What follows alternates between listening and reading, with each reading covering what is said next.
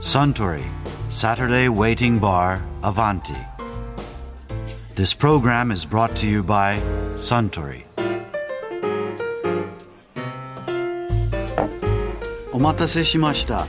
ご注文のザ・プレミアム・モルツです。ああありがとうああー美味しい いやー夏のこんな日の一杯目はやっぱりビールですねあそうだスタンはシリーズものの映画で題名に「危機」という言葉をつけるとシリーズ最高傑作になるの法則を知っていますか何ですかそれは。うん、例えば007シリーズの最高傑作は多くの評論家が2作目の007危機一発だと言っているでしょ007の2作目は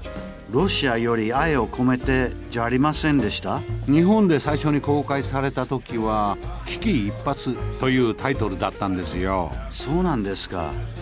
トム・クランシーのジャック・ライアンシリーズの最高傑作は今そこにある危機でしたしブルース・リーの「ドラゴンもの」の最高傑作は「ドラゴン危機一発」でしたしフランスのジャン・マレーの「ファントマ」シリーズの最高傑作は「ファントマ危機脱出」でしたし危機とついてもシリーズの危機ってわけじゃないんですねうんはいそういうことですねあそうだ危機といえば以前俳優の筧敏夫さんが舞台上でのこんな危機一髪のお話をされていましたよね筧さんのエンジニアを見てないんですけど、えミスサイゴンすごい評判良かったですよねまあでも賛否両論ですね賛否両論なのでもエンジニアというのにはすごく合ってたって聞いたよ俺あれしか僕やってないんでねあれしかやってないのはいまたすごい役だけやってますねあれしかやってないんでミュージカル・オブ・ザ・ミュージカルですかミスサイゴンのエンジニアの役ってああもうどうせ初めてやるんなられよりも上はないと思いますよ僕ミュうージそカっルからじゃないと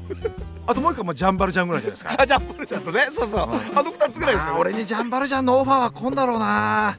でもなんか舞台が故障してすごい一人で繋いだことあるってありますありますそれはどういう時だったんですか出てくるはずの後ろからのキャデラックが出てこないとか、えーセットが完璧に途中で止まっちゃって40分中断するとかありましたねミスや40分も中断したのはいそれはストップして待ってくださいってことなのそうですね長年お芝居大好きでいろいろ見ててあんまりそんな悲惨な中断に出会ったことないんですけどまあだからその時もそれ以上の中断であれば中止でしょうけどねミスサイゴンって仕掛けが多いから大変でしょうねあれいろいそうろですね出たり上がったり下がったりヘリコプターがあの全部ねコンピューター制御なんでねちょっとしたチップの故障でね全部止まっちゃうんですよあそうなんだはでこれもしもキャデラックが出てこないとかね、はいなんかが止まっちゃったっていう時はどうしてしろって演出家から指示があるもんなんいでいやそんなもんないですねキャデラックが後ろから出てこなくても音は流れ続けてるんではこれキャデラック出てくるとこってあの筧さんの見せ場じゃないですかすごい、いはいそうですそうです一番のどはいうしたのそこはもうアドリブで踊るしかないですね真ん中がすっぽり空いちゃってるんでキャデラックが真ん中で両サイドをアンサンブルが固めてるんでねアンサンブルが気を利かして真ん中には寄ってこないんで空いたところはもうすっくりそのまますっこーんって空いてるわけですから僕は一人で踊るわけですよしかもそこのところ歌もなかったんでそこの部分は笑いちゃ申し訳ない笑い事じゃないことはよくわかるから、は相当笑える状況ですよねそれでもねその日見に来てくれた友達に「あのー途中キャデラック出てこなくておかしかっただろ」って言ったら「えそんなとこあった?」って言っておかしかったところ認知してないんだ初めて見る人には分からないわけですよあそうキャデラックが出てくるなんて思ってないから、うん、だから全然別にそういうもんだと思って見てたらしいですけど ねはいその場面って結構エンジニアの見せ場ですよね見せ場ですけどもね でもまあ何回も見に来た人にとってもそういう回っていうのはなかなか見れない回なんで、うん得したみた いですよそういう時って結構開き直っちゃうもんなんですか影さいんはやああいう時は開き直りますね完璧にねあの自分の中で止まっちゃったりしてこ凍っちゃったりしないのいやいやあの普通以上に高揚しますね、面白い、はいそれは使われますね影井敏夫という役者は舞台でいやだってああいう時の方が力が出ますよ普通の3倍ぐらい本当にキャデラックもうに開き直るとはまさにこのキこャとデラックに勝る大きさを見せようみたいな感じでうんそ うですねあのぐらいのつもりでいつもやれたらいいなと思いますねそれ結構鬱陶しいんでしょうねそれはそれできっと、うんうんあのあのぐらいのつもりでややんなきゃなと思いますよねそれはなんか映像で記録残ってないんですか自分で後で客観的にそれを振り返ってみたりしたことはないんですか映像の記録はどうでしょう残ってんのかなその日その日は記録用のビデオというのは劇場で撮ってますけどね今お話ししてて思ったけど例えばですけど第三舞台ああいう中身で見せてるようなものだったらなんかこうちょっとトラブルがあったとしても乗り換えられそうな気がするんだけどミス・サイゴンってある意味仕掛けも相当見せ場の一つじゃないですか見せそうですね物の。はいあんなものでコンピューターセーフで止まって一人で持たせるっていう作業はきっとあらゆる舞台室の中で最もやりがいのある仕事ですよね。そうですねでキャデラックやヘリコプターに変わるスペクタクルを影としてお見せしてるわけでしょ。うんあのでもねそれはね止まったんじゃないんだよね出てこなかったってだけなので芝居は続けられるんですよねある意味最悪の状況ですよねだから止まったんだったら客もわかるじゃないですか、はいあ止まっちゃったかわいそうと思うけど、はい出てこなかったら何もなんていうの出てこなかったらその場はスルーしちゃえばいいだけなんで一番困るのが出てくるだけ出てきといて引っ込まないとかそんな経験あるんですか 僕はねそれはなかったですね、知らないうん、でも他のシーンではありましたよ出てくるだけ出てきて引っ込まないとか出て半分ぐらい出てきて止まっちゃうとかこれがね一番困るんですよはい、これはこういう時は手動で人間が押し返すとかそうなんだ、うんあるいはもう中断ですねそういう時はは僕でも芝居見に行った時に明らかに今何かが大きなそれは筧さんが経験されたほど大きなトラブルじゃないけど何か大きなトラブルがあっただろうなって思ってあごまかしたなってのは僕見てるとよくあることあるんですよちっちゃいことだったら、うんうん技量で今ごまかしてるなっていうのは、だけど俺ミス・サイゴンでキャデラックが出てこない想像がつかないいまあでもね出てこなかったら出てこないだけの話 なんでかっこいいけどね今そのセリフはめちゃめちゃかっこいいと思うけどは僕だったらもう止まっちゃってごめんなさいすいません今出てくるところが出てこないんですって言っちゃうけどなお客さんに。いいやそれはだって知らない人知らないのに言ったってしょうがないです からねまあね 確かには他にもじゃあ第三舞台時代にもなんかそういうなんかセリフ飛んじゃったとかなんかいあもうセルフ飛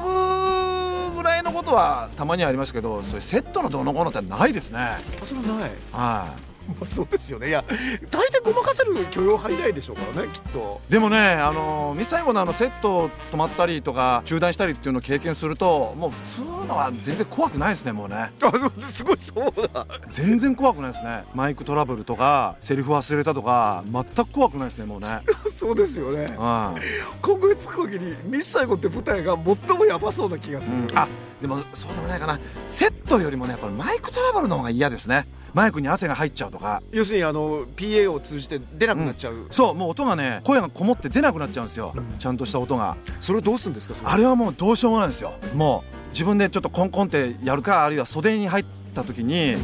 のすぐ変えてもらうやとかやってもらうとかするしかないんでその舞台に出てる最中だともうねもうどうしようもないんですよこれそれはもうじゃあ地声の馬力で押し通しちゃったりとかってことですかうーん押し通しても聞こえないですね帝国劇場とかだともうえ今の帝国劇場でもその経験あんの ありますね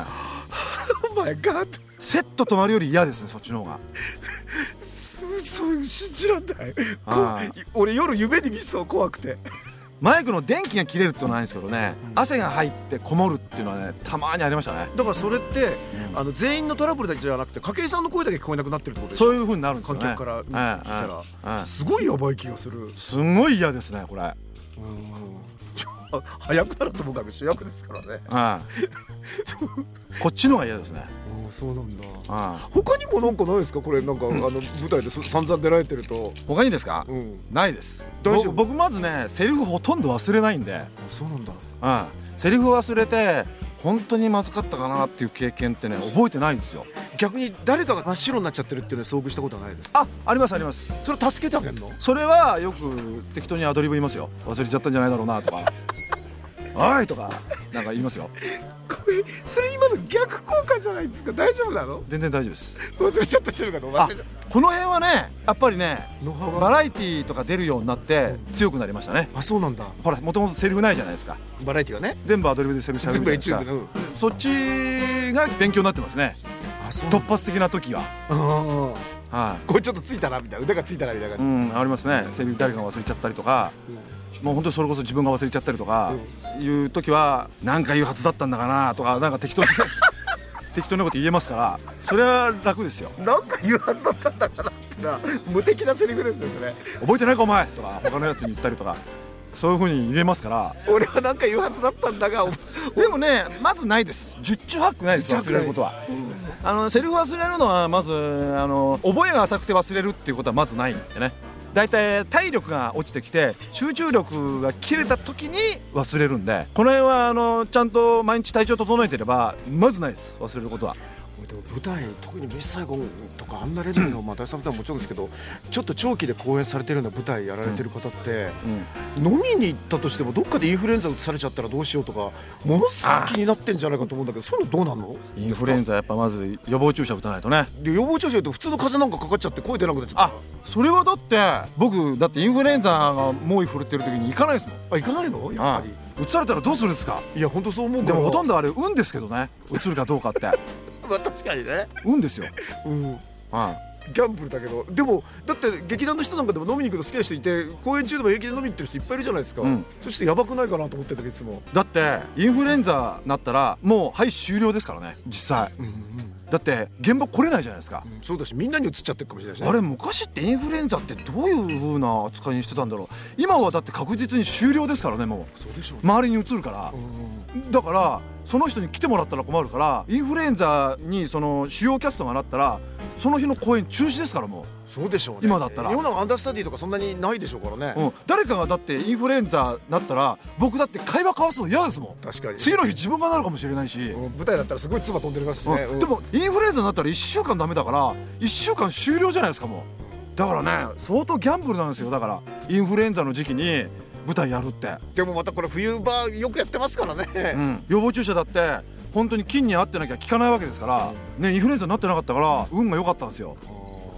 でも本当にそういうのに出られてる時ってのは外出控えたりとかってのはされてるんですね当たり前なのかもしれないけど、うん控えてますけど控えてたって映るやつは映りますから ね、まあねでも自分のマンションのボタンぐらいで移っちゃいますからねうんうまんださしく運かもしれないな確かあ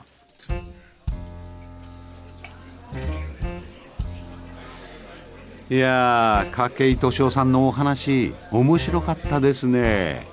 あスタンザ・プレミアム・モルツをもう一杯かしこまりましたところでアバンティの常連客たちが繰り広げる東京一の日常会話もっと盗み聞きしてみたいとおっしゃる方はよかったら土曜日の夕方お近くの FM 局で放送中のサントリーサタデーウェイティングバーをお尋ねくださいでまたラジオの放送とは別にウェブラジオも行っています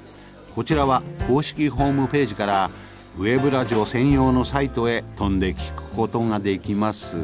合わせてお楽しみください